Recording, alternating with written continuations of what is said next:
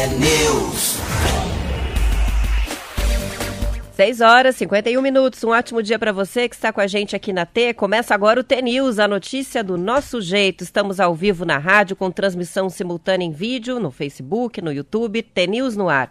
Você ouvinte participa pelas redes sociais, também pelo WhatsApp, o 419 92770063. Hoje é quarta-feira, dia 24 de novembro de 2021 e o T News começa já. T-News. Bom dia, Marcelo Almeida. Bom dia, Roberta Canete, tudo bem? Tudo bem? Bonita a camisa. É, essa aqui é. Hoje tem reunião importante. Aí tem que dar uma É arrumada. o traje né? de gala. É, aí troca, troca até a calça, põe o cinto que não fica bom, a calça fica apertada. Não é a roupa do dia a dia, né? É. Aquela- Só de é- vez em quando. É, aquele tipo do. A roupa que se usa de, de vez em quando é a roupa que não é boa. Aquela roupa que se bate o olho, ah, essa é boa. A gente, eu tava, É verdade. Eu, eu vou trazer um pedaço desse livro que eu li sobre desperdício. É um livro de um, de um moço que fala aqui. Aquilo que ele falou ontem, um ouvinte nosso, né? Você olha pro guarda-roupa e vê uma roupa que você não usa faz uma estação. Uma estação Já tem faz o quê? uma estação que não vai passear, aquela é, roupa? Uma estação tem três meses. Faz ela passear sozinha, porque essa não vem mais, não vai ser mais usada, né? Isso aí. Isso aí. Bom dia a você, meu ouvinte. Estamos aqui, Café Preto, 7 horas, 6 horas e 52 minutos. E vamos começar de Alma T. Alma T.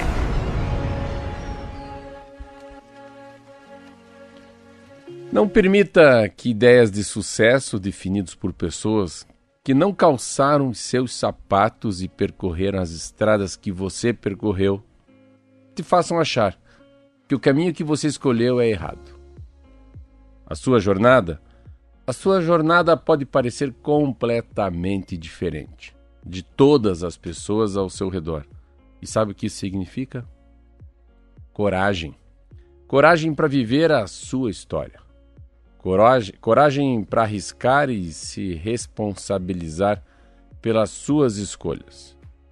Deixe que falem, deixe, deixe que julguem e duvidem de você e dos seus sonhos e não tentem, hipótese alguma, tentar provar que eles estão errados.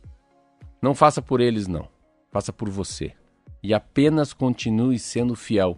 Fiel ao seu coração, aos seus valores, aos seus princípios. E confie. Acredite. Tenha certeza. O universo honrará as suas ações, suas intenções e suas escolhas. Amém. Maravilha, são 6 horas e 54 minutos. Mensagem de abertura feita. Vamos partir para as notícias e hoje a gente começa falando sobre reservas de petróleo. Em uma aliança inédita, Marcelo, os Estados Unidos e outros países vão fazer um uso das reservas estratégicas de petróleo para tentar provocar uma queda no preço dos combustíveis. O presidente Joe Biden informou ontem que ordenou a liberação de 50 milhões de barris de petróleo das reservas estratégicas dos Estados Unidos que são as maiores do mundo. Também participam da ação para reduzir o preço do petróleo outros países que são grandes consumidores: a China, Índia, Japão, República da Coreia e Reino Unido. Para chegar a esse acordo, os governos americano e chinês puseram a rivalidade de lado, já que a China também é um dos maiores consumidores de petróleo do planeta. Os preços nos postos de gasolina vêm subindo nos Estados Unidos, o que representa um grande problema político para Biden, especialmente na véspera do Dia de Ação de Graças, um feriado em que os americanos viajam para se reunir com os familiares. O consumo do petróleo bruto aumentou, com a reativação econômica que ocorreu no fim das restrições impostas pela pandemia. Entre 19 de agosto e 22 de novembro, o preço do barril do petróleo havia aumentado 20,5%. As tentativas dos Estados Unidos de pressionar os países produtores, especialmente a Arábia Saudita, para que aumentem a oferta, até agora não funcionaram. O presidente dos Estados Unidos também tem na mira as grandes empresas petroleiras, acusadas de transferir para os postos de gasolina apenas a alta dos preços, enquanto registram lucros gigantescos. As informações estão em reportagem da Folha de São Paulo. A matéria é muito interessante que ah, você vê, essa é uma tem um ditado que a gente fala, a gente pode agora usar que assim, pau que bate em Chico dá em Francisco, né? O que bate lá bate aqui. E você vê a, a capacidade, né, de, de, alguma coisa tinha que acontecer. Às vezes eu falo assim que está na mão de Deus, algumas coisas não estão na tua mão, estão na mão de Deus, não tá, não, alguma coisa tem que acontecer para mudar. Eu sempre coloquei a Covid foi uma coisa muito louca para quem, para todos nós, né, que estamos vivendo a Covid, que uma criança de 10 anos, um homem de 40, uma mulher de 50, é um negócio que é, é uma das coisas mais inusitadas na nossa vida, é a Covid. Para mim é a Covid e o World Trade Center, né, quando derrubaram o Bin Laden. São dois casos que para mim são emblemáticos na minha vida, na minha cabeça. E, a... e daí ficam algumas coisas, umas tragédias. O avião da TAM que caiu, que eu conhecia a gente que estava dentro. Tem umas coisas que ficam marcadas para a vida inteira na cabeça da gente. E a história da. E isso vai, vai, vai marcando a gente.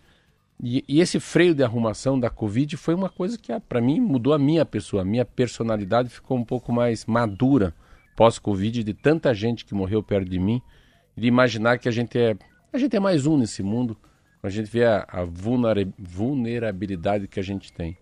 Mas essa história se vê que, é, e eu sempre falo aqui, alguma coisa tem que acontecer. Agora, agora o Bolsonaro tem que intervir, pensar. A gente não pode levar 2022 com a inflação que está de 10%, porque as pessoas muito pobres vão ficar mais pobres, vão ficar mais miseráveis.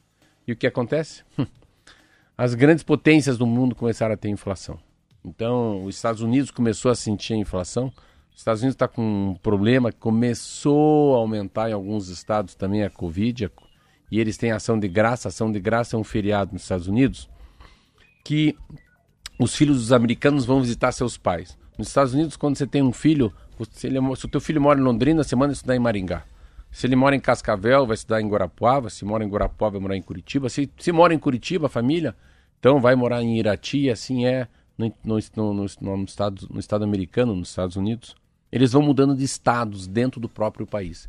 E eles perceberam que há uma não movimentação das pessoas por causa do valor do combustível.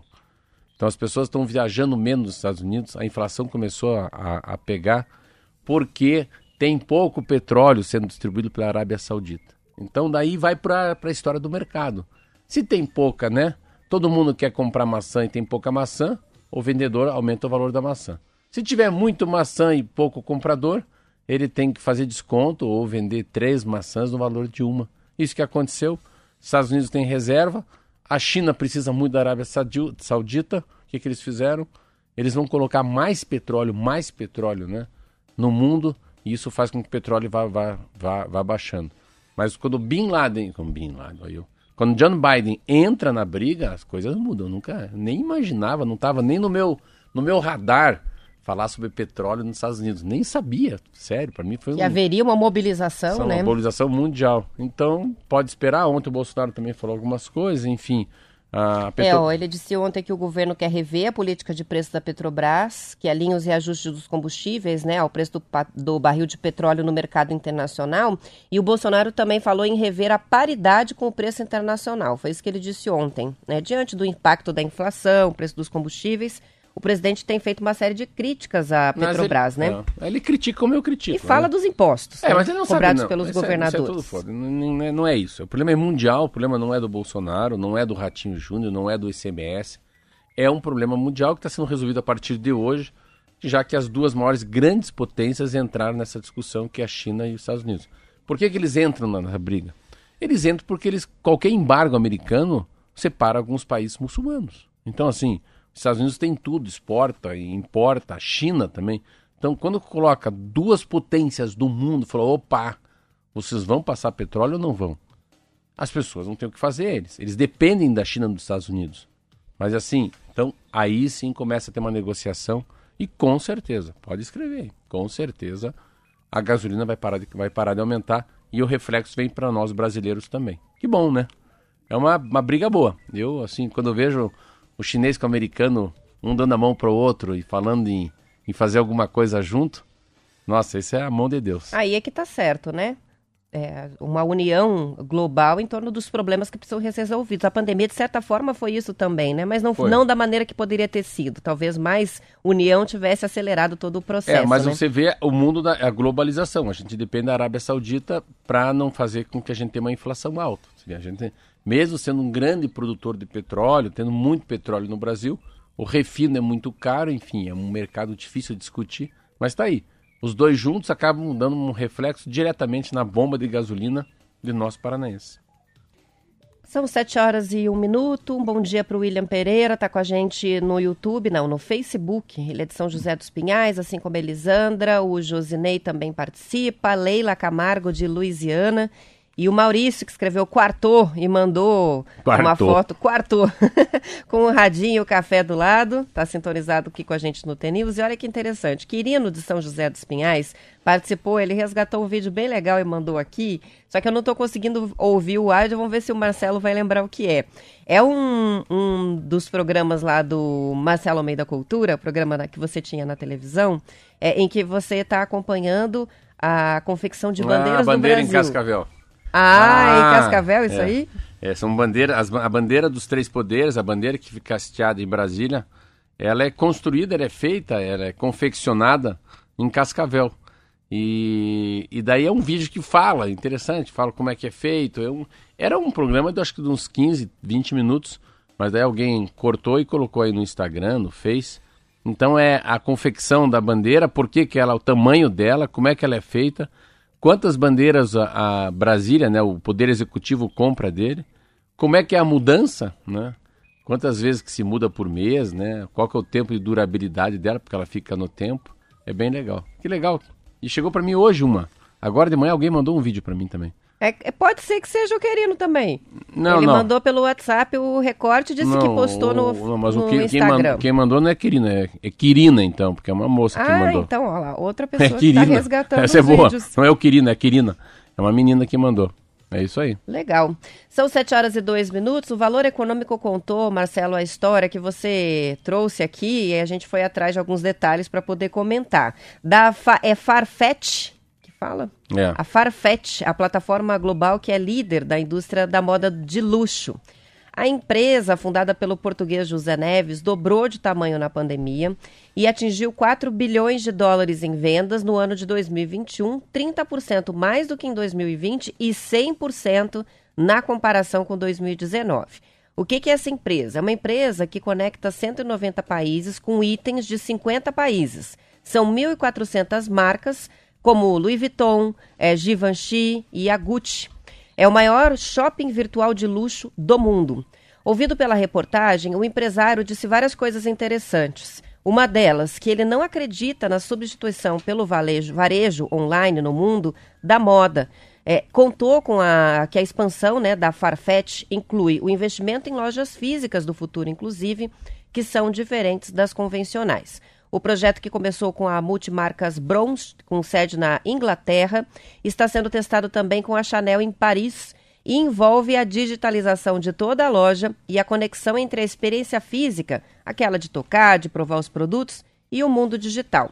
Na loja do futuro, o cliente experimenta os itens, mas não leva na hora. A vitrine é real, mas as vendas e a gestão dos estoques são todas feitas de maneira virtual. A reportagem conta ainda que o empresário criou a primeira empresa de tecnologia bem cedinho, aos 19 anos. Ele foi programador, designer de sapatos, aí abriu a primeira loja, a Swear, em Londres. Foi só depois da Semana de Moda de Paris, em 2007, que então ele criou a plataforma voltada ao segmento de luxo, que hoje é essa empresa, inclusive de capital aberto, uma empresa que desperta interesse de investidores. É, ele tem uma, é uma, é uma, é interessante várias coisas que ele fala, assim, da, Primeiro que ele, ele já foi quase um cara quebrado, um cara hoje bilionário. Teve essa ideia de fazer ligações das melhores marcas do mundo. Descobriu que as pessoas é, que tem uma camada de gente que tem muita, muita é, não ia mais viajar, internacional, acabou com a, a, a pandemia, trouxe para ele um, um, resultado magnífico, porque as pessoas não viajaram mais e começaram a descobrir como é que você compra a bolsa, o relógio, essas coisas mais caras, né? E ele fala uma coisa que muita gente sempre fala: olha, está muito complicado, é, é, a, a, coisa é difícil, o Brasil não funciona, e quanto mais complicado é mais difícil. Não, quanto mais complicado é melhor, porque o concorrente não vai. Então, você tem que ir no complicado e não no fácil. Uma outra que ele fala também é que é, você não consegue fazer download da moda. Você consegue fazer assim um download de uma música. Você consegue baixar um filme. Uh, você pode ler um Uma livro. Uma música. Você pode ler um livro, você pode ler também. Mas a, a moda não, você tem que experimentar e a, experimentar uma calça, uma camisa, isso é algo insubstituível. Então, quando você vê essa, essa capacidade do cara entender que não dá para não ter loja física. Então, tem que ser uma loja inteligente. Daí, o que, que é o inteligente da loja, né? Muita gente pode achar que o inteligente é uma loja inteligente. Não, a loja inteligente é que a loja não pode, você não pode comprar a roupa lá. Você vai lá, experimenta um casaco, gosta da bota, dali a 12 horas, 6 horas está na tua casa, entregue. Então é um, sai de um centro de distribuição, né? Na região que se mora o teu produto, mas aquele ali é um... Novinho, zero quilômetro. Ali que você foi é um showroom. Você foi lá olhar, experimentou P, M, G, não, como é que é a textura não está muito bom na manga, olha a capacidade que ele tem. E ele conseguiu criar isso. E ele falou uma coisa que eu achei muito lindo, assim, que a gente faz a gente pensar, né? Que essa coisa que geralmente a elite não. As pessoas falam, não, moda, isso é frescura. Ele falou que não, que não é frescura, não é que a moda, mas a maneira com que se veste, a maneira com que você veste uma, um sapato, a maneira que você coloca uma pulseirinha, isso mostra a tua identidade, mostra quem você é, né? É como se fosse a continuidade da tua alma. Né? Você se posiciona na sociedade. Ah, um gosta mais de roupa florida, outro gosta mais de preto, outro gosta mais de, de camiseta, outro adora camisa polo. E você vai identificando a pessoa conforme o, a maneira com que ela se veste, né? Mais animada, mais depressiva, mais angustiada, mais otimista. Eu fiquei, meu Deus do céu, como é que um cara desse consegue, né, é, ter essa percepção, esse feeling, o sentimento, né? de ligar né, todas as, as grandes modas do mundo. Imaginar que ele é a única plataforma no Brasil, pense. 220 E pense como foi a, a prospecção inicial desse negócio, né? Alguém que vai ter que chegar em marcas como essas para convencer isso é, isso é, é a, a, fazer a venda online dos isso é produtos, né? Super isso é, difícil. Isso é quase impossível. Eu estava vendo uma, uma história, uma, uma, interessante, uma história. Deve do... ser bom de conversa, além é, de tudo. uma história do Lula. Engraçado. Eu vi uma história de eu li um artigo. Como é que ele fez a primeira greve na vida? E os caras batiam nele lá e não acreditavam que ele ia fazer greve. E ele ia lá, eu vou fazer greve, é, aquele jeitão dele. E os caras batiam nele, jogavam água nele. Ele falou, não, eu vou fazer greve. E ele começou, a, de tanto falou que fazer greve, a greve começou a funcionar e virou presidente da república. E esse cara, esse cara começou a bater de casa em casa. Falou, eu quero falar com o dono da, da Salvatore, da, da Hermé, ou da, da Gucci, ou da Giorgio Armani. E ele só não tem uma família, todas as famílias. E ele mostrou, e fico imaginando a, a capacidade do, do, centro de distribuição que esse cara tem. Porque ele vende uma bolsa de 27 mil reais, ele fala aqui. Ele falou aqui que teve uma mulher que comprou um milhão de reais de joias. E que isso não é tão incomum, né? Dentro desse, desse, desse ambiente virtual desse que ele tem ali, dele, porque é. os itens são caros mesmo, é. né? São joias, acessórios. Mas eu, eu fico caros. imaginando essa transição, da onde para onde que vai. Só que é do mundo, né? A gente não está falando dentro de uma cidade. Então, é uma matéria que mostra a capacidade da gente pensar fora da casinha. Eu sei que é muito difícil pensar fora da casinha.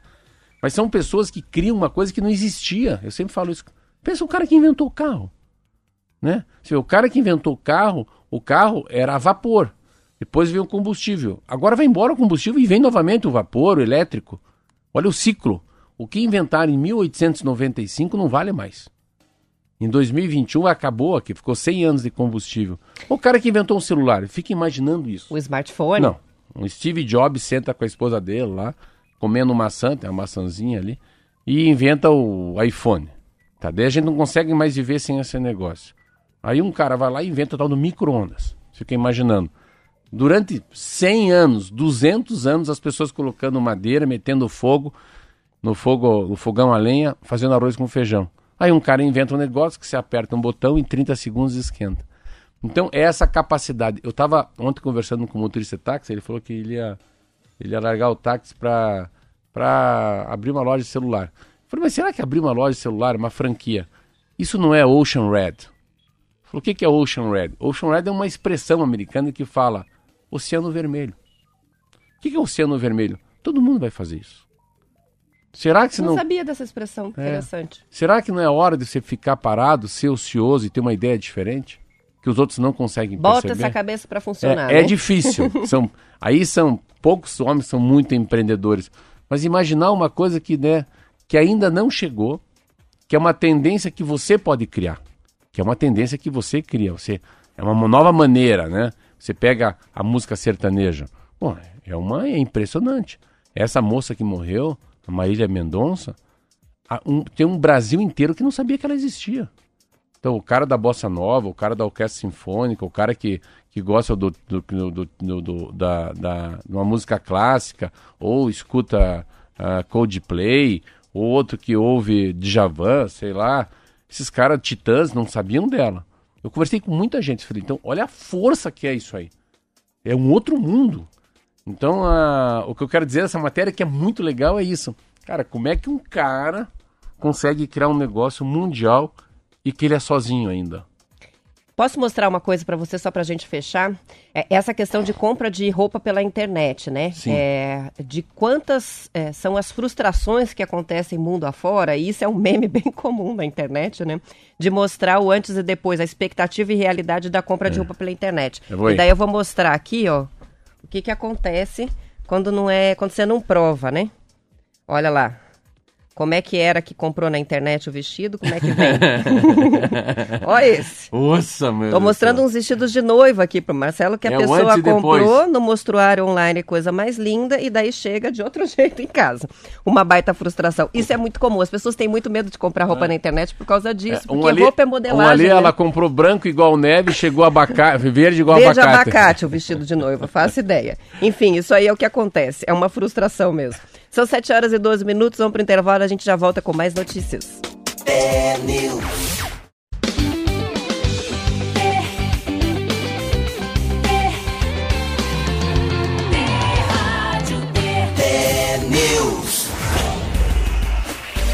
Sete horas, 15 minutos. O João manda um bom dia direto de Inácio Martins. Também o Marcos, que é de Centenário do Sul e está ligado com a gente. A Cirley, que é de Pitanga. E a Sandra diz que escuta a gente de Palotina e diz: o Marcelo com certeza não conhece Palotina. Pelo amor de Deus, não conhecer Palotina. Palotina é uma grande cidade. Dormi em Palotina já às vezes. Claro que conhece Palutina. Claro que conhece Palutina, tá eu aí. fiz palestra em Palutina já. Olha, olha que interessante, uma, eu estava vendo uma matéria hoje, vamos falar de comportamento, chama-se O Diabo das Pequenas Coisas. Um homem chamado Leandro Carnal, que é um, é um filósofo que lê e fala muito sobre cultura e comportamento. Eu nem conhecia essa frase. A palavra é estranha. Misocinesia. Misocinesia. Primeira parte indica raiva, ódio, inimizade. As sílabas finais envolvem a ideia de movimento, como temos na palavra cinemática. Em resumo, os pequenos gestos irritantes dos outros que disparam nosso gatilho de ódio. Olha que coisa louca isso. Santa Teresinha do Menino Jesus, a popular doutora da igreja, afirmava que sofria de misocinesia. Tinha antipatia por uma religiosa no claustro e o simples fato a confreira agitar seu rosário a irritava. A pessoa da qual você não gosta fica balançando a perna ou tamborilando os dedos no tampo da mesa. Se você explodir com a repetição de um movimento, está diagnosticado seu mal é misocinesia. E se essa pessoa estiver perto de mim, ela tá lascada, porque eu tenho várias dessas manias de Olha balançar aí, a perna, de bater. Olha que interessante. Sabemos que o mal atinge matrimônios. O que antes era indiferente, até, chamo, até charmoso, no declínio do afeto ganha dimensões enormes. Nos relatos de divórcios aparece com maior frequência do que grandes e terríveis violências a irritação dos gestos e movimentos. Olha que coisa louca isso, né? Eu nunca vi essa palavra, miso cinesia. Muito então... interessante e coisas... nossa, como é como é como manias, coisas pequenos detalhes vão virando uma é, bola de neve é. numa, por exemplo, numa relação muito próxima que as é. pessoas convivem o dia inteiro, né? Se um é implicante, o é. outro tem manias. Somos casados, nós parem, parem, de, de mastigar assim os chicletes. Pois é, e a é. pessoa que mastiga com a pare, boca pare, aberta, pare, estralar os é. dedos. Roberto, pare de bater o pé em mim. é isso aí. Muito difícil Legal. mesmo conviver e se uma pessoa tem esse, como é que chama? Misos... Nossa, agora se Já esqueceu até Não, a palavra, uma palavra difícil. Misocinesia. Olá, aprendemos mais uma. Viu? São 7 horas e 18 minutos e o plenário do Senado aprovou ontem a medida provisória que recria o Ministério do Trabalho e Previdência. A proposta também transfere a Secretaria Especial de Cultura do Ministério da Cidadania para a pasta do Turismo. A MP, já aprovada pela Câmara dos Deputados, não foi alterada pelo Senado e agora segue para a sanção do presidente da República.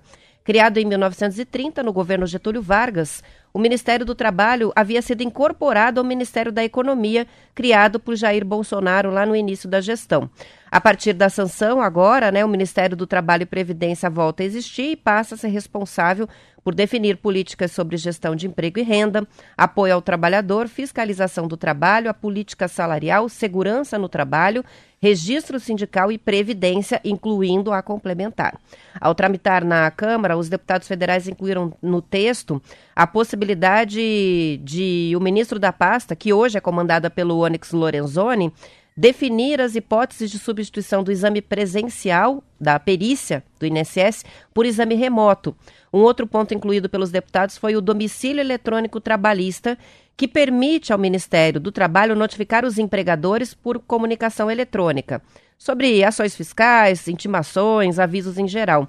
A proposta dispensa, a partir dali, a publicação em diário oficial e o envio de notificações pelos correios. Interessante que os deputados já querem colocar regra. Então, assim, tra... o ministério. Vamos é, aproveitar, é, não, né? mas é cada, é cada, um aqui. no seu buraco, cada um no seu quadrado, né? O ministério que vai ver o que, que é bom ou não bom, o que é bom o que não é tão bom, pós-pandemia. Então, primeiro que, que é um. Me, me irrita profundamente as eleições, quando as pessoas chegam e falam, ó, oh, a gente vai tirar tantos ministérios, tantas secretarias e vamos economizar. Olha como a gente é bonzinho, olha que candidato bom. É muito, eu tenho um pavor desse discurso assim de purista, sabe? De tudo, ninguém é bandido.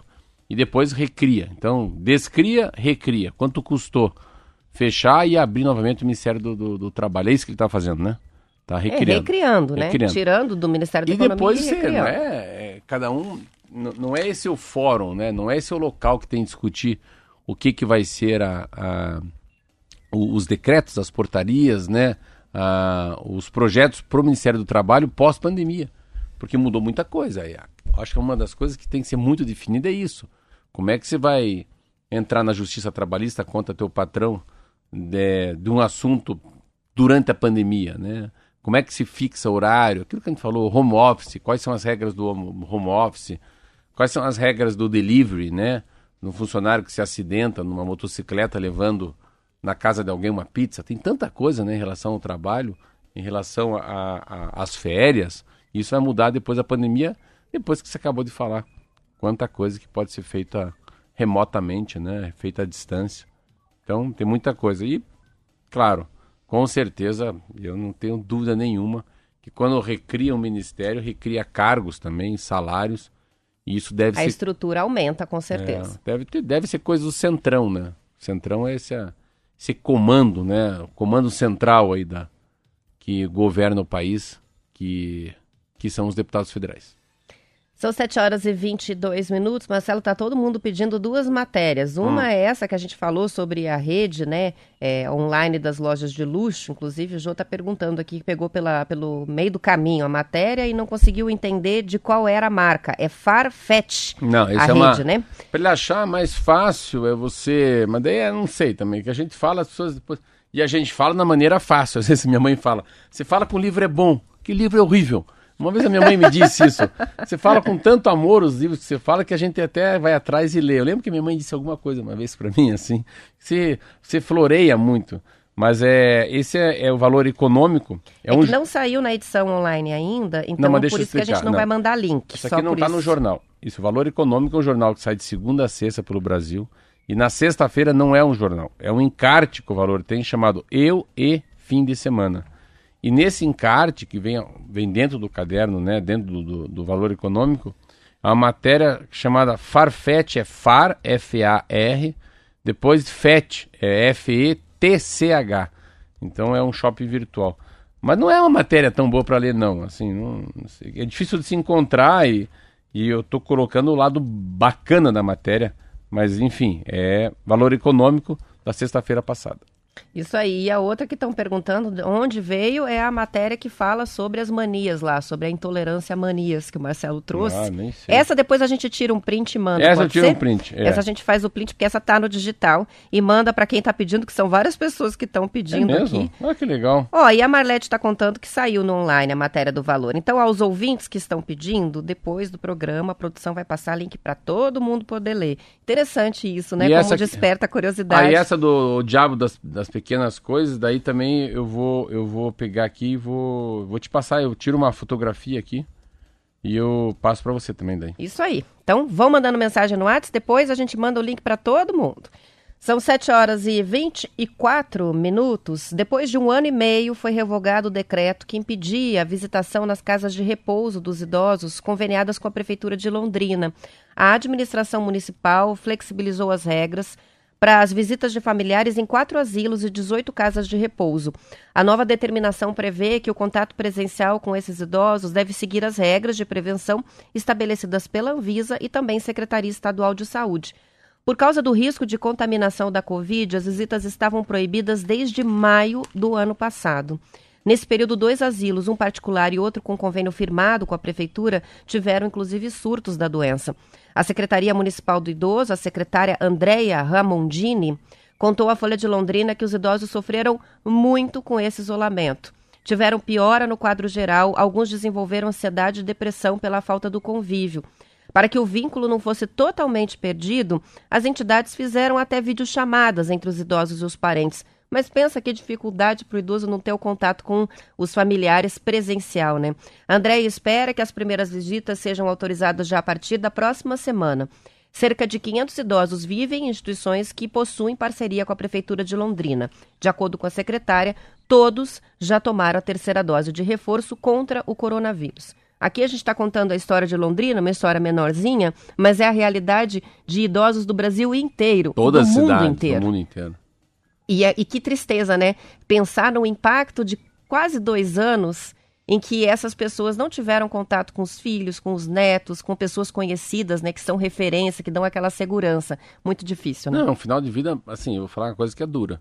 É um final de vida muito chato, né? Um final de vida muito ruim. Pensa as pessoas que estavam, que têm mais dois, três anos de vida, estão assim no final do final. E sabia que nos últimos dois, né? Ah, no final da vida, no completar os 47 segundos do tempo, não tem nem o, nem o prazer, né? De beijar uma neta, de ver um filho, né? De conversar com uma pessoa que não esteja dentro desse recinto é, é muito louco mesmo. A matéria deve, deve- a gente não, não- ainda não existe, né? Mas é, publicação de teses, né? Dessa coisa infindável, né? O imensurável, o intocável, que é a dor, né? A dor, as saudades, a ausência, né? É, o, afeto, né? Ah, o alento, tem tanta palavra. E já que a gente está falando de Covid, eu estava lendo hoje, fiquei assustadérrimo. Por isso que puxei uma matéria que vi que tem 70 cidades do interior de São Paulo que não vão ter carnaval. E ao mesmo tempo, ah, se você pegar qualquer jornal, é uma, uma correria. tem uma correria aí da, do mundo, da Europa Ocidental e Oriental, que é a Europa da direita e da esquerda, e dos Estados Unidos, em relação à Covid à quarta onda. A Organização Mundial da Saúde ontem falou que na Europa eles esperam, acredito que 700 mil pessoas vão morrer daqui de hoje até março do ano que vem, olha que coisa louca. Tem uma zona europeia, que eles de Rússia, e as ex-repúblicas soviéticas, além da Turquia, que vão muito mal. Tá? É, final de setembro, nessa região da Europa, estava matando 2.100 por dia, já está em 4.200. Olha que coisa louca. É, claro, a Delta, que é a origem indiana. Ah, se pegar a unidade europeia inteira, 67,7% totalmente já vacinados. Qual que é o grande problema? O grande problema é você tem o leste europeu e o oeste europeu. O oeste europeu, como fosse que a gente fala que é o ocidente, aí não, aí você tem coisas que não são tão ruins, né? Você tem Dinamarca com 75% da vacinação, que é um país nórdico. Você tem a Espanha, está no lado de Portugal, que também tem 75%. Você tem a Irlanda, que está no Reino Unido, né, em cima da Inglaterra, também tem 75%. Mas do lado direito, aquele que a gente não fala tanto, que não é tanto turismo, Polônia 53, Eslováquia 45, Romênia 35, Bulgária 24% só da vacinação com, com duas doses. Nossa, é muito é muito pouco. Uma Johnson Johnson. Holanda, que é um país muito top, tem 68% só. Alemanha, que é a potência da Europa, assim, é, o que eles falam vira regra, 67%. Grécia, fica engraçado, Grécia é um lugar que é um alto índice de visitantes, né? O turismo é muito forte, 61%. E a Áustria, e a Áustria é um país que eu estava indo, 58%. Então se repara que tudo que eu falei, e eu vi a televisão ontem, a capital da Áustria é Viena, não tem ninguém na rua, também olha aqui, ó. Metade da população tomou nenhuma dose. E os Estados Unidos já estão muito preocupados porque eles já estão aí com 90 mil casos por dia. Puxa vida. É. Aqui no, no Paraná, a gente não tem uma discussão oficial sobre a questão do carnaval, mas tem pedido, né? O vice-líder do governo na Assembleia, o deputado estadual Cobra Repórter, do PSD, pediu o cancelamento do carnaval 2022 no Paraná, mandou um requerimento para o governador Ratinho Júnior, também para o secretário de Saúde, Beto Preto que não se pronunciaram ainda sobre esse assunto, mas há essa discussão a respeito de é, se tem ou não tem carnaval. Não pode ser uma decisão política, tem ser uma decisão que saia da saúde, né? Tem que Concordo ter número, plenamente. O que interessa é a segurança sanitária. Né? Primeiro, né? essa ideia deu, porque também tem o problema econômico, mas não é porque não quer. É os números da, da saúde que vão dizer e não o deputado. Isso aí, são 7 horas e 29 minutos, a gente vai encerrar, só vou registrar duas participações aqui. A Luísa, que é de Palmeiras, escreveu pra gente dizendo assim: é verdade que o Marcelo acabou de falar, se alguém perto de mim começa a tocar com os dedos na mesa várias vezes, me dá uma agonia e uma vontade de falar, pare com isso! E tem outro ouvinte participando no mesmo sentido, ele tem o final de telefone 1150, uma coisa que me irrita pra caramba é ao lado alguém roendo unha. Ah, então isso é outra coisa, assim, misofonia. Oh. Sons como estalar de dedos e outros podem despertar em algumas pessoas um ataque de fúria. Oh, essa matéria fez tanto sucesso que eu vou amanhã trazer ela de novo aqui para a gente conversar um pouquinho mais sobre é. ela, pode ser? Porque o pessoal gostou mesmo. Então amanhã eu não vou começar falando, eu vou começar assim. fazer outro som. Isso aí. A gente vai encerrar a edição estadual, vamos para o intervalo, na volta as notícias de cada região e a gente continua com a transmissão nas redes sociais e no YouTube até às 8. Aos que ficam amanhã, estaremos de volta às 10 para as 7. Tchau, até amanhã.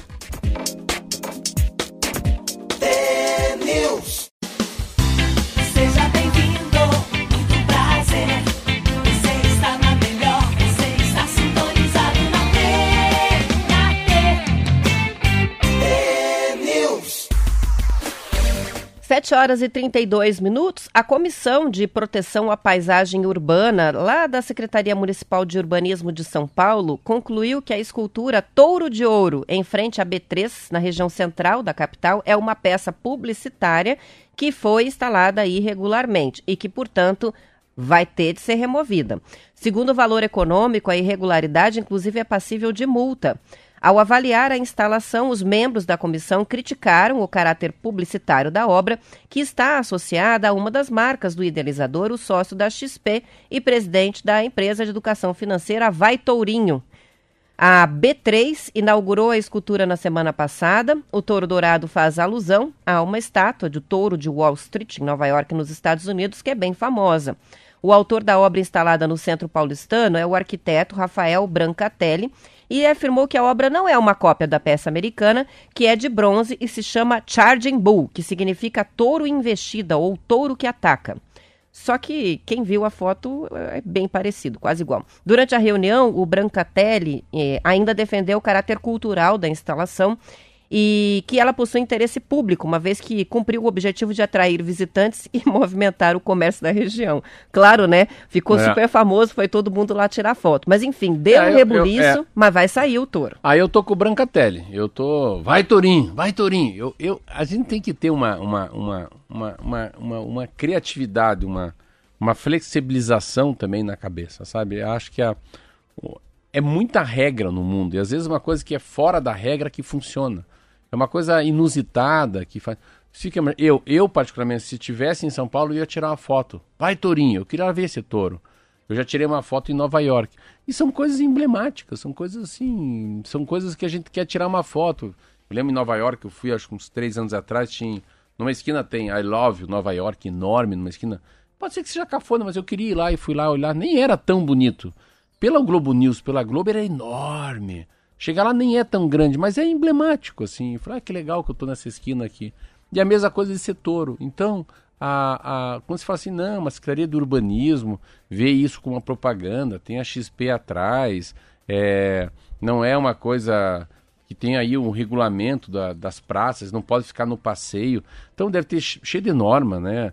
Associação Brasileira de Normas Técnicas, mas mas às vezes, às vezes não é porque ele está fora da regra que ele não deveria ser feito. Eu deixaria, sabe? Assim, tem são coisas que, que puxam. Uh, quanta coisa que o Jaime Lerner fez em Curitiba que não podia ser feito e depois acabou sendo regularizado. Então, é, você primeiro você faz, depois regulariza algumas coisas também. Pega Imaginou se o Jaime Leri não e, assim, fechasse? Assim, sinceramente, eu não acho que a intenção deles era manter. Eu acho que foi feito já pensando que provavelmente depois seria tirado. Foi uma ação de marketing pontual, super funcionou, no sentido de que o Brasil inteiro viu a tal da estátua do touro, né? E eu acho que era só esse o objetivo. Eles não estavam imaginando é. que ia ficar para sempre lá na frente. É, mas pode deixar. Eu, eu lembro muito aqui quando eu fui é, a fazer a, minha, a, calçada lá na rua Moisés Marcondes, onde tem a Petit Presti, onde tem o Decoff. Mesma coisa. Eu fui na Secretaria do Urbanismo, não, você não pode tem que ser um jardim verde, ou se usa paver, ou lousa de basalto, ou petit pavê. O recuo tem que ser assim. Eu falei, ah, meu Deus. Daí o filho do Taniguchi, que já foi prefeito, fez o projeto com LED, placas de um metro por um metro, aonde vai entrar os carros tem que ter placa de 50 por 50, porque senão daí quebra a pedra, e assim vai. E daí faz uma obra dessa. Mas é uma obra que está fora da regra. Ela não, não é permitido fazer uma calçada como é que eu fiz. Eles fizeram. O que, que eu consegui? Consegui mudar a lei primeiro. Fui na Câmara Municipal, mostrei para os vereadores que aquilo é um polo gastronômico. Então ele tem que é uma rua é uma rua de pedestre, residencial e gastronômica, para ter um pouco de flexibilização na inovação, na criatividade, né, num olhar mais mais adocicado, né, para uma rua. Tá lá feita, mas não, mas não pode ser feita. Mas só que ela é muito melhor do que aquela que pode ser feita. Então, assim, às vezes não estou dizendo o ilegal, mas aquele que não está na regra seria a grande regra. Eu estou lembrando de uma história, não tem nada a ver a área da intervenção. É, foi uma intervenção feita por moradores que plantaram várias árvores frutíferas numa rua e também foi criada toda uma polêmica depois, né? Porque a rigor não poderia ter usado o espaço da calçada para fazer. É e no fim a prefeitura acabou cedendo, sei lá atrás. Mas é um exemplo disso, né? Que você faz, aquilo a rigor não está é, de acordo com as regras do, do município, mas depois que a pessoa vai lá, olha, entende o que foi feito, vê é, como aquilo deixou mais harmônico o lugar, mais aconchegante, a rua bem cuidada, Deixa, vamos deixar, é. porque no fim o resultado ficou tão bom que é melhor deixar. Eu, eu comprei cadeiras, então eu fui lá, no, comprei umas cadeiras, a é, Nature. Nature é um australiano que faz cadeira, comprei umas cadeiras, todo mundo caçou de mim, porque as cadeiras são amarelas, assim, feitas de fio, de corda, coloquei lá. Primeira pessoa falou, é, mas essas cadeiras pode ser que a prefeitura tire. Deixa que tire. Elas não foram feitas para... Foram feitas porque alguém quer sentar, tem 100... 30, 40, 50 pessoas que vêm tomar café, vêm comer croissant, vamos sentar no chão. Então vai lá e comprei. Tá lá as cadeiras até hoje. Tem gente que vai sozinho, abre lá, abre a porta, pega a cadeira e senta. A prefeitura não tirou. E assim vai, as coisas vão assim. Eu lembro na época da pandemia, um dia chegou uma polícia. A polícia chegou, ele chegou, já levantei, já fui na direção dele. Ele foi dar soquinho, já dei a mão também, me, me, me coloquei um pouco mais de respeito. Ele falou: É, eu tenho uma denúncia. Eu falei: Qual denúncia que o senhor tem? Tem uma denúncia que tem 60 pessoas comendo. Falei, não, não tem 60 pessoas. Primeiro tem 12 pessoas. Não, mas tinha. Não, não tinha 60, tinha 90. Então, não é 60, é 90. E agora só tem 12. E as 12 estão de máscara. Aqui não tem som alto. Ninguém está cheirando cocaína, ninguém está fumando maconha, ninguém está tomando cachaça. É café com leite, café gelado. Tem menor de idade e bebendo, croissant. não é, tem então, briga. O senhor acha que eu mereço uma multa? Acho que não, mas é que eu preciso, sou obrigado a vir porque tem uma denúncia. Tudo bem. Mas a denúncia que o senhor tem é uma denúncia que já não existe mais. Você tem uma fotografia, você não tem um filme. Se você olhar o filme, nesse momento que o senhor está aqui, tem 12 pessoas. E a gente tem que entender, eu falei para a prefeitura, a gente está no meio da pandemia. A única coisa que sobrou é a gente comer numa calçada. Porque o vento não tem direção. Nós não vamos comer num lugar fechado. Então, se achar que isso aqui é aglomeração de pessoas, então, assim, sabe, eu fui no bom senso e fui, foi indo muito bem. Ah, falar nisso, deixa eu te contar uma. Hum. Ah, eu vou ter que contar essa aqui na Rádio T.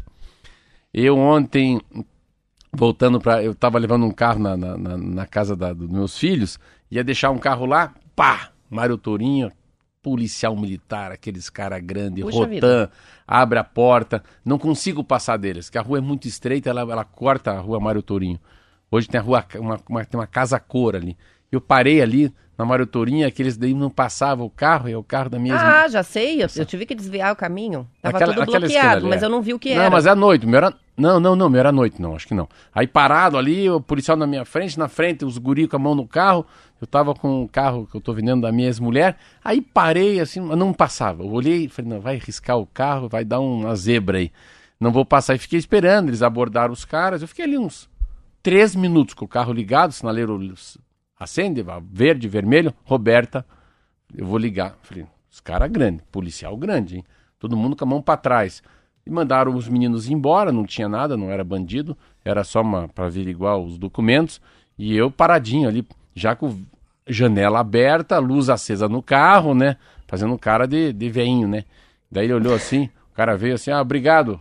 Obrigado, meu, e obrigado por, por você toda manhã me fazer. Adoro te ouvir de manhã, Marcel. Conhecia você, Nossa, um policial enorme.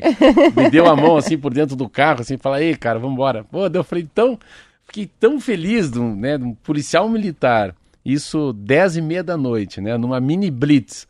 Nos conheceu, eu falei, olha, olha a força da Rádio T. Muito legal isso, hein? São 7 horas e 41 minutos. A gente ainda tem muitas participações chegando aqui a respeito do touro, inclusive ouvintes avisando que o touro foi removido. De fato, está aqui já ah, no foi Estadão. removido? Foi removido e eles vão multar mesmo a B3. É, já não tem mais o touro a lá. B3 Quem é, tirou B3 foto, é a Bolsa tirou. de Valores, né? E aí chega uma participação aqui da Rejane dizendo o seguinte: é, tudo bem, né? Os argumentos aí que o Marcelo colocou, mas copiar um touro igual de Nova York, isso é muito jeca. eu, olha, eu vou dizer que eu também achei, é, pela cópia. Assim, é, mas é, entendi também o que, também. que, o que, Podia que ser outra coisa, dizer, também né? acho, né? Você vê, tinha uma época aquela Coal Parade, né? A parada da vaca. Eu lembro que eu fui. Ah, mas aquilo é muito legal. Porra, aquilo, eu não, primeira vez que eu vi, eu cheguei na Suíça. Eu cheguei na Suíça, mas olha, é um negócio tão. Era tão lindo, mas tão lindo.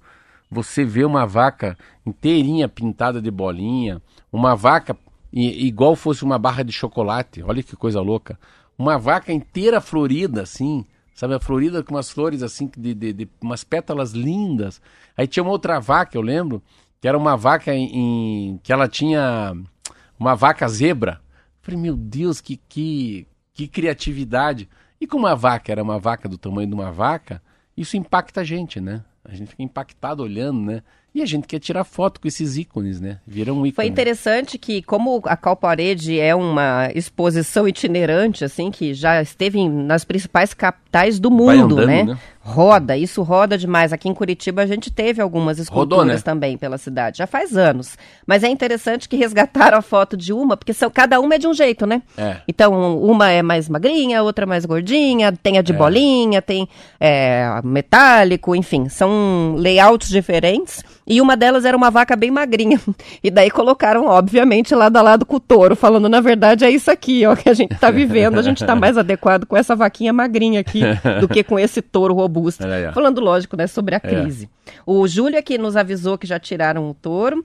E tem outra participação do Leandro que está dizendo que gosta muito das mensagens diárias do Almatei e quer saber como é que ele consegue. Gostaria muito de encontrar, por exemplo, a de ontem, diz o Leandro.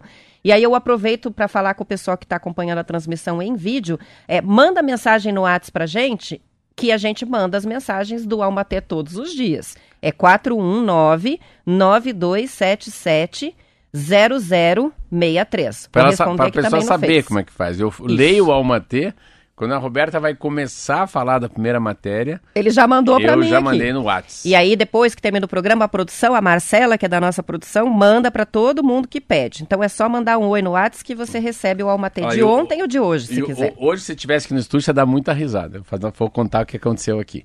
Eu, eu tenho a mania de ficar latindo, né? Galinha. E eu, daí eu eu fiz uma brincadeira pra mim mesmo, como eu fosse um cachorro. Então eu tomei um café, abri a porta do estúdio, fui lá fora e fiz assim. E coloquei o copo no chão, como fosse uma, um cachorro pedindo água. Daí às vezes- Levou o potinho é, lá. deixei o potinho assim, abri a porta do estúdio, deixei o potinho no chão e, e a Chica meio que virou ainda assim, mas não tinha café dentro. Aí ela trouxe pra mim café. Hoje eu tava acabando o programa, nas 7h30, peguei e fiz. Lati aqui. Mas não deu um minuto, veio meu café. Uma outra xícara de café. Entrou a Zé com É. o café dele, Só achando que- que... era o chamado do café. É, daí eu falei, então vamos fazer assim, quando eu pedir café, eu faço. Quando eu for fazer pedir água, eu faço. Né? Isso E aí. quando eu for pedir bolo, é. Mas ela, Criando chamados ela sonoros. entrou no, no- no- Ela entrou, falei, daí a Roberta que eu na risada, só que ela não viu o meu latido, porque já no estúdio. E aqui é muito blindado, a acústica é muito Fechou forte. a porta, a porta não se ouve nada do lado Não, de fora. É isso aí. Mas foi engraçado, ficou parecendo que ela atendeu o chamado. A gente falou, agora já criou-se rotina. Cada vez que o Marcelo latir, vai vir um café para ele. São 7 horas e 45 minutos e o PSDB decidiu contratar uma nova empresa para concluir o sistema de votação das prévias presidenciais, que estão uma novela, né? Depois de ser obrigado a suspender o processo de escolha do candidato Tucano ao Palácio do Planalto, após uma série de falhas apresentadas pelo aplicativo da Fundação de Apoio da Universidade Federal do Rio Grande do Sul Sul, contratada para o serviço. Agora, a Relata Soft foi escolhida, Relata Soft foi escolhida para cuidar do novo aplicativo Devoto desde que o novo sistema passe pelo teste de estresse que eles vão fazer. A empresa integra o projeto Eleições do Futuro, inclusive do Tribunal Superior Eleitoral. Segundo o Estadão, a ideia agora é retomar a votação o mais rapidamente possível. Mas além dos ajustes técnicos, a nova data depende de negociações políticas entre os candidatos. Estão disputando as prévias os governadores João Dória, de São Paulo, Eduardo Leite, do Rio Grande do Sul, e o ex-prefeito de Manaus, Arthur Vigílio. De acordo com o jornal, dirigentes do PSDB informaram que os técnicos da universidade é, que são responsáveis lá pelo aplicativo que não deu certo, não conseguiram fornecer explicações convincentes sobre o problema envolvendo a ferramenta de votação e nem teriam oferecido soluções seguras para continuar participando das prévias. O aplicativo custou cerca de um milhão e meio de reais. Meu Deus do céu. Prejuízo, Mas né? olha, você sabe que isso é uma vergonha da vergonha. Você vê como, como as coisas não... É, é, é tudo que o Bolsonaro queria, hein? É tudo que o Sérgio Moro queria também. Porque você vê quando, quando não tem verdade, quando a conversa não é sincera, quando você não tem uma. É, você tem uma, uma ambição, não, você tem uma ganância, que ambição é bonito. Uma ganância, você tem a. Sabe, é, é, é, é faca na bota e sangue nos olhos, como a gente fala. Você vê como não dá certo. É um partido que faz de conta que nós somos todos amigos, por trás estão se matando. É uma mentira tão grande, porque a televisão tem um poder é um poder surreal, que eu acho, de ampliar os defeitos e diminuir as virtudes. Então a televisão, a Roberta que fez, faz rádio e televisão há muito tempo, a televisão amplia a tua personalidade, né? A é uma alma. lupa que é se coloca lupa, nas pessoas. Boa. A palavra ia falar é lupa. Tanto do ponto físico, estético, quanto da, da do nosso desempenho, da forma de falar, falar. das coisas que a gente entrega então, na fala vê, de improviso, é, é, então, né? assim, o Dória já não é o Dória. Aquele Bruno, que é o presidente do PSDB, já não é o Bruno. O Leite, que era um guri bacana, que foi, foi lá, falou com o Bial, assumiu o gênero, assumiu que era homossexual, novo, tá colocando a casa em dia. Também não é isso tudo, porque daí a gente fica, todo mundo parece que um quer, um quer passar a perna no outro. E, e se eles querem passar a perna no outro, eles querem passar a perna na gente. Aí que tá. É o espelho do espelho, né? E eu fico olhando, fiquei vendo assim, me deu uma vergonha, sabe aquela vergonha ali? Eu falei, ai, que vergonha. E você conhece muito esses bastidores, é... porque já esteve na política, né? Então Sim. conhece um lado é, dos políticos é... que a é. gente não conhece. É, e, e, daí eles saem tudo divididos, que era assim, vamos tá, o Marquinho, você, eu, a Marlete e a Z. Pronto, estamos aqui nessa mesa. Vamos decidir quem vai ser candidato? Sabe, vamos fazer, quem faz a autocrítica? Dória, você está com quanto nas pesquisas? Estou com dois. Cara, você é um cara que você você é odiado em São Paulo, começa a ser a presidente. O outro pode falar, Dória, está muito arrumadinha, essa calça apertadinha, o sapatinho arrumado, teu não, cabelo. A figura não está não, tá, não, tá, não tá bem. Nós temos que figurar. Será que você, Virgílio, tá com a cara, parece... Como um time, né? Porque um partido deveria é. ser um time, não, né? Mas aí, Arthur Virgílio, você parece, é, é só, é, tua cara parece só maquiagem. Será que você não tem que ficar isso? Você é muito novo. Sei lá, vamos fazer o seguinte, vamos tirar para o ímpar? Vai, para o ímpar, para. Ímpar. Joaquim Pô. Pronto, resolveu. Então eles vão sair divididos. Eles vão sair brigados. E eles... fragilizados, não, né? E eles, você vê como aqui é, como não tem união, nem para ver quem é o candidato a presidente. E se dois, é aí que tá. Se dois abrem mão, falar, cara, você tá melhor que eu. Leite. Vai você. Eduardo Leite, né, o nome dele? Eduardo Leite. Vai você. A gente tá muito velho, tô aqui em Manaus. O Dória tá se queimando com o negócio da vacinação. Então, é, é, é interessante, não sei se porque eu tô fora da política, mas cada vez que eu vejo uma conversa dessa, assim, um, o PSDB como exemplo, né? Aí o Alckmin decidindo o que, que vai acontecer, que daí ele pode ser vice do Lula. Ah, como é que você. Não, mas como é que você vai ser vice do Lula? Como é que o Alckmin foi governador do estado de São Paulo, vai ser vice do Lula? Eu fico imaginando isso. Se o, o Lula sempre foi a. O Lula é quase qual foi o, o posto do Serra. Lá atrás eles andaram juntos, na, quando era de centro-esquerda Mas depois a coisa foi mudando, né? Os tucanos viraram de direita e, e daí o, o PT sempre continuou na esquerda. Mas enfim, não quero falar de política, eu estou falando dessa. Gasta-se dinheiro, é, contrata um sistema errado. Das 45 mil pessoas que são filiadas, eu li, parece que 4 mil só foram votar. Então também. Não teve a adesão não, não, também? Tem, tem, um aspecto de democracia, mas não é democrático, entendeu? Não? Então é melhor não ser democrático. E não sendo democrático, eles eram democráticos. Vamos pegar 100 caciques do partido, pronto. O que, que vocês acham? Vamos fazer uma qualitativa, uma pesquisa qualitativa. Senta aqui. Senta aqui no estúdio da T, vai. Dória, fala em 20 minutos, quero ver. Faz pesquisa. Pesquisa qualitativa. Olha, o povo acha que o melhor é o Dória. Porque o Dória é o único que pode combater o PT. O PT. Então vai. Não. É interessante para quando a gente fala pesquisa qualitativa, até explicar um pouquinho como é que isso se dá numa campanha Verdade. política, né? A, geralmente as quais você exibe conteúdo ou coloca a pessoa para falar é, e um grupo de voluntários fica ouvindo e depois faz uma avaliação, né? Preenche lá o que que achou, por que que achou. Então tem que ter um questionário muito inteligente com as perguntas certas e um grupo de voluntários bem eclético que mistura pessoas de diferentes classes sociais, é, graus, níveis de instrução, homens, mulheres mulheres, idades diferentes, que é uma amostragem, regiões da cidade, é uma amostragem do público que vai votar, do eleitor.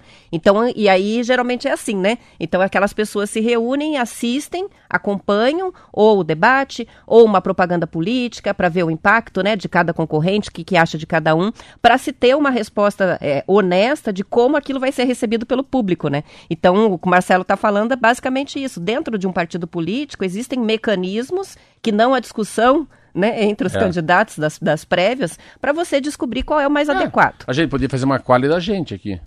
Fazer uma qualitativa, colocar as pessoas que são ouvintes de rádio e falar o que, que vocês querem do, da, da grade da Rádio T. O que vocês acham, que você acha melhor do Bom Dia do Marcelo? Você acha que é uma T ou um conto? Você acha que a Roberta deve puxar ou deve ser a âncora ou também deve comentar?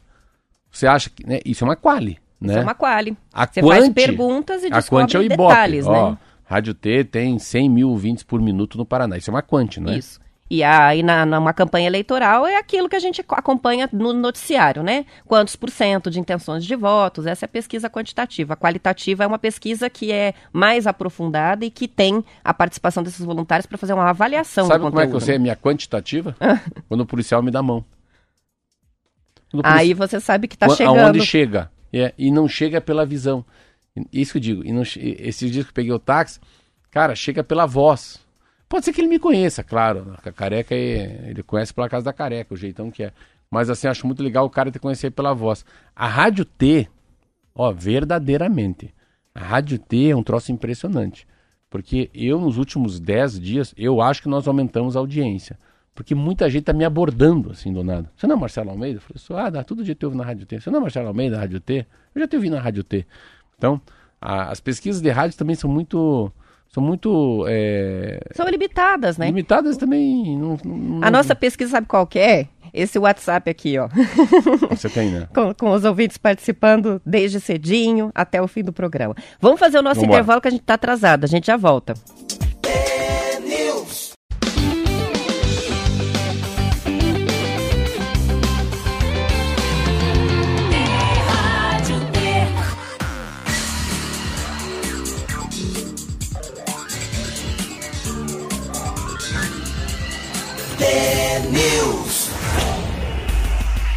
São 7 horas e 55 minutos e 22 segundos. Assim que você isso fala? Aí. É isso. Olha Mas, só, tem deixa uma... eu falar uma coisa de futebol ah. pra você que foi muito ah, legal. Ah, eu ia falar de futebol mesmo. Eu vi, eu te puxei que são... Ontem eu passei das duas às quase 7 horas da noite numa reunião dentro do Curitiba. Muito legal, assim, falando uma experiência que... É, o Curitiba vai para a primeira divisão e o Curitiba começa a decidir né, seu futuro em 2022. E que bacana, olha, eu fiquei tão, tão impressionado como é que se faz para planejar um time 2022 e olhando na a base salarial, né, do Inter, do Grêmio, do Ceará, do Atlético Mineiro, e você sabendo o tamanho do tamanho do sapato que você tem, né, do, de quanto você tem de combustível para 2022, porque a gente não é um Flamengo nem, mas é, é impressionante, é uma coisa é surreal a diferença salarial entre um jogador menos conhecido em um craque. É uma algo. Eu, eu ontem, assim, eu falei, eu vou infartar. É um abismo não, entre um salário e outro. Não, a diferença entre o Atlético Mineiro e qualquer time do Brasil é, é muito, é muito, muito engraçado e interessante também você como é que você consegue, né, formar um time, aquele time virar um time de jogadores que nunca se viram na vida e que jogam em posições diferentes, né, com uma cultura diferente, com um salário diferente, com uma história de vida diferente, né, e com objetivos diferentes. Você vê como é difícil o futebol você uh, inserir na cabeça de cada jogador que é, o que, que é coletividade e não individualidade. Eu estava ontem pensando naquela reunião, é, é quase, deve ser mais de 50% da, da, da, da, da, do resultado, da, da vitória, da conquista, é um lado muito mais psicológico do que físico ou técnico. Só isso, são 7 horas e 57 minutos. A notícia é que a Federação Paranaense de Futebol divulgou a tabela já do Campeonato Paranaense de 2022. Eu, eu, às duas horas eu recebi. É, a competição vai começar em 22 de janeiro, então a nossa folga aí do futebol vai ser curta. A, fi, a final do estadual já está prevista, 30 de março, e depois a segunda partida, 3 de abril. A primeira rodada tem como destaque os clássicos. Atlético e Paraná, Londrina e Maringá. A abertura vai ter Curitiba e Cianorte. O Atletiba só vai acontecer na oitava rodada. O clássico já está marcado 16 de fevereiro, uma quarta-feira, às 8 da noite, lá no Couto Pereira. Certamente estaremos lá. Participam da edição Atlético, Coritiba, Paraná, Azures, Cianorte, FC Cascavel, Londrina, Maringá, Operário, Rio Branco, além dos recém-promovidos São Joséense e União campeão e vice da divisão de acesso. De acordo com o portal Globo Esporte, o paranaense deste ano, ou do ano que vem, vai repetir a fórmula das duas últimas edições, com turno único e mata-mata até a decisão da competição. Os oito melhores avançam para as quartas de final, os dois últimos caem. O troféu dessa edição vai levar o nome de Renato Folador, ex-presidente do Curitiba, que morreu em julho vítima da Covid. Os times que fizeram menos pontos na fase inicial, que fizerem, né, vão ser rebaixados para a divisão de acesso a edição 108 do Paranaense vai somar 17 datas, a mesma de 2021, mas uma acima da orientação da CBF. O estadual vai dar três vagas para a Série D de 2023. É, é, é, muito legal. Primeiro assim, cada um com seus objetivos. Né? Eu estava pensando no Atlético ontem, vendo. se ele ganhar a Copa do Brasil e ganhou o Sul-Americano, ele põe 111 milhões de reais no bolso. Curitiba deve 300 milhões. Acaba de subir para a segunda, primeira divisão. Paraná vai para a terceira divisão. Londrina é campeão paranaense, mas também pode ir para a terceira divisão. Então, quais são os objetivos? Eu, eu ontem eu ouvi muito e fico na dúvida, né? É, o, pa, o, papel que o Campeonato Paranaense tem de complicar des, ou, ou descomplicar os times do Paraná, né? Mas o Atlético sempre vai com o Sub-23. Para ele ganhar Paranaense ou não, não vale nada, porque ele é campeão da, da, da Sul-América. Ele vai para a final da Copa do Brasil. É engraçado isso, às vezes você tem que ver qual que é o papel de um campeonato paranaense. Ontem eu fiquei pensando nisso. Quando eu vi as matérias do Atlético, Curitiba. Curitiba é óbvio. Curitiba tem dois objetivos. Ficar na Série A e ficar na Série A. Né? Olhando assim, pensando grande, né? Como um torcedor, é não como dirigente. Vamos que vamos? São 7h59, a gente vai encerrar. Só antes vou dar um tchau aqui para duas participações que chegam, os ouvintes. O Plínio, que diz que está em quatro barras, tomando um chimarrão e escutando. E também uh, o Everton Santos, que está ouvindo a gente no carro e mandou uma mensagem para dizer que ele também é policial e ouvinte é, do Tenis. Ah, legal, mais Assim um como o colega, né, que encontrou o Marcelo ontem Qual numa é operação. Esse aqui é o Everson, que está tá participando. Um abraço, agora. Everton. Everton, Everton, com T. Valeu, Everton, obrigado. Encerramos por aqui. Amanhã às 10 para as 7 estaremos de volta. Esperamos por vocês. Até lá. Tchau, até amanhã.